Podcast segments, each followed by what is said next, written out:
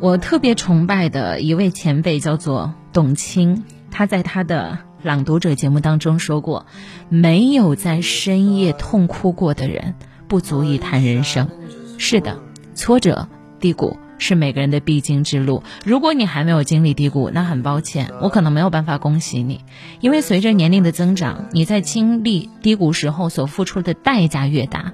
而如果你在很年轻的时候，在学生时代早就已经经历过这样的挫折和磨难，不要去抱怨上天的不公，为什么给你起了一手烂牌，或者说为什么你会遇到这么多的困难？你在赢，你在赚，因为上天对你很好。他让你提前经历了这些，锻炼了你的铜墙铁壁。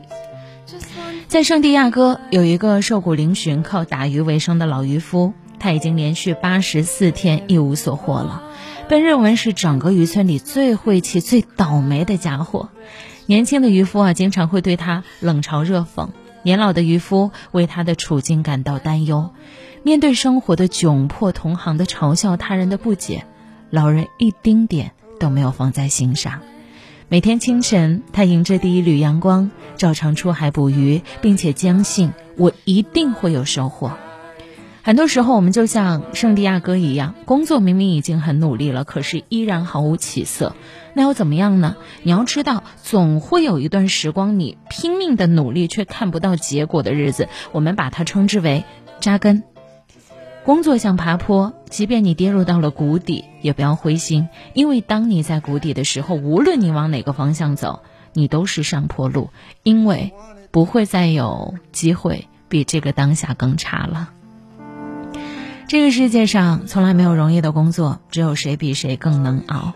当你的工作不符合自己的预期，很多人的第一反应是：哼，我不干了，我要换工作啊！谁还找不到比你更好的工作啦？